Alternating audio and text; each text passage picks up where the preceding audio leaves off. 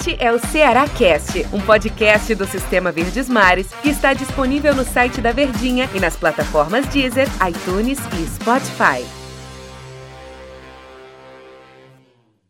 Fala minha turma, fala pessoal, um abraço para vocês. Sejam todos muito bem-vindos. O nosso Cearacast está no ar mais uma vez. É mais um episódio aqui para você acompanhar no site da Verdinha, no aplicativo do de música que você gosta que você tem no seu celular.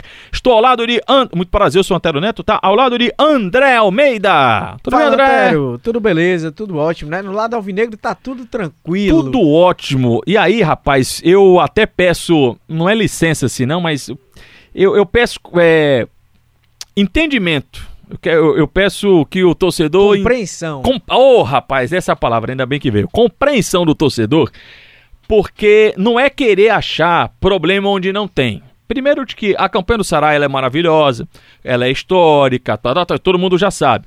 E isso não quer dizer que não tenha o que ajustar. Isso não quer dizer que a própria campanha no Campeonato Brasileiro não tenha tido seus percalços, né, os seus tropeços, os seus erros. E mas com o entendimento também de que falar de coisa negativa para o time do Ceará nesse momento é, é, um tanto quanto forçar, digamos assim, forçar um pouquinho a barra, procurar assunto. E eu não vou falar de coisa ruim, não. Pelo contrário, o que a gente vai pontuar aqui é de que o próximo jogo do Ceará, que está demorando para chegar, é só no domingo contra o Atlético Paranaense, Atlético Paranaense, é mais uma oportunidade para o time do Ceará ter na temporada de ele quebrar um, um, um, não é, não, é, não é tabu, não. Hoje as palavras estão fugindo aqui. Ainda bem que eu uma tenho um André para me salvar. Uma marca, exatamente para sequência, que... é, uma série. Para quebrar um, um estereótipo, digamos assim, que tem o um time do Ceará na temporada. Que é quando a gente coloca muitas expectativas em cima dele, ele não traz essa expectativa. Trago exemplos. É, quando o Ceará jogou fora de casa e ganhou do Bahia do Vasco, ele jogou contra o Atlético Goianiense aqui e perdeu. Lá no primeiro turno, o Ceará tinha é, conquistado um bom resultado. Eu estou tentando lembrar qual foi Flamengo? o jogo, mas venceu o Flamengo antes do Flamengo. Aí ele venceu o Flamengo 2 a 0 e foi pegar o Bragantino que estava na zona do rebaixamento fora de casa. Aí ele perdeu do Bragantino, foi goleado pelo Bragantino. A mesma coisa acontece no retorno do Bragantino, mas aí já o Bragantino no outro cenário. Lembrei a que você ia falar venceu o Bahia e aí até o Vasco, que eram dois jogos em casa. Venceu o Bahia em casa 2 a 0 foi a primeira vitória e enfrentou o Vasco, que havia expectativa de vitória. Tomou três. E tomou três no Castelão. Mais um. Então, assim, o jogo contra o Atlético Paranaense não é jogo fácil. E eu creio que é onde está o grande um problema, não do Ceará, mas nossa mesmo, né? Como eu digo, nossa, a gente da imprensa, os torcedores é que a gente cria, um, é, cria um, a, a, uma expectativa, ela é criada em cima desse resultado, desses adversários, em que normalmente eles não são o que parecem. Por exemplo, depois de ter vencido Goiás fora de casa 4 a 0 Aí você ganha o Palmeiras, pô, finalista da Copa do Brasil, da Libertadores 2 a 1 em casa. Vence bem, por sinal, né? Dentro das suas características, mas vencendo bem. Aí você vai pegar o Atlético Paranense em casa. Ah, vamos ganhar do Atlético, né?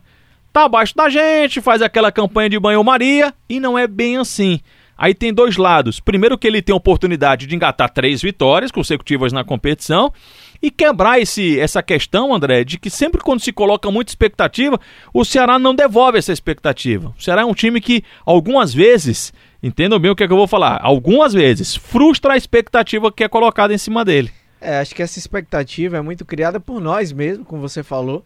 É, torcedores também que imaginam sempre que vai ter um jogo mais fácil do que o outro, mas, Antero, esse time do Guto Ferreira, o Ceará comandado pelo Guto Ferreira é muito competitivo.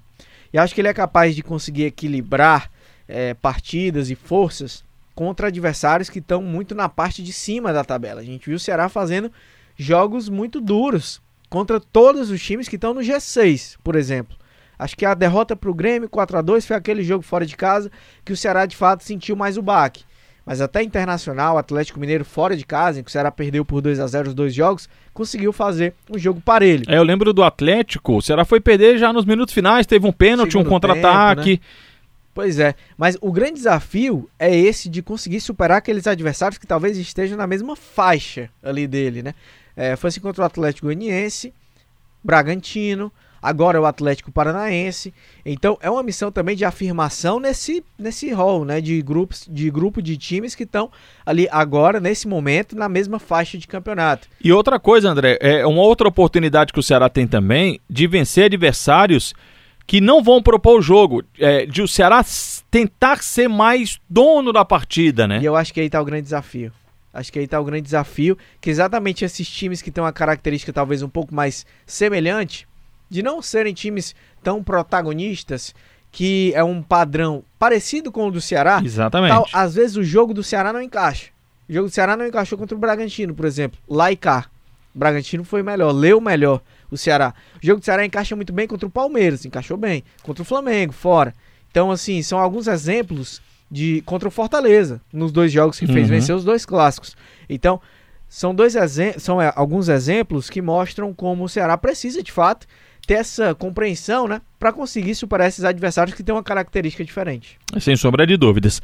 Bom, o Ceará não deve ter mudanças, eu já vou adiantando aqui para vocês, né? O Ceará não tem nenhuma mudança, tá tudo tranquilo, né? Todo mundo à disposição. O único que não joga é o Eduardo, que teve a proeza de ser expulso, mesmo estando no banco de reservas, tomou um cartão amarelo, depois também tomou o cartão vermelho, no mais.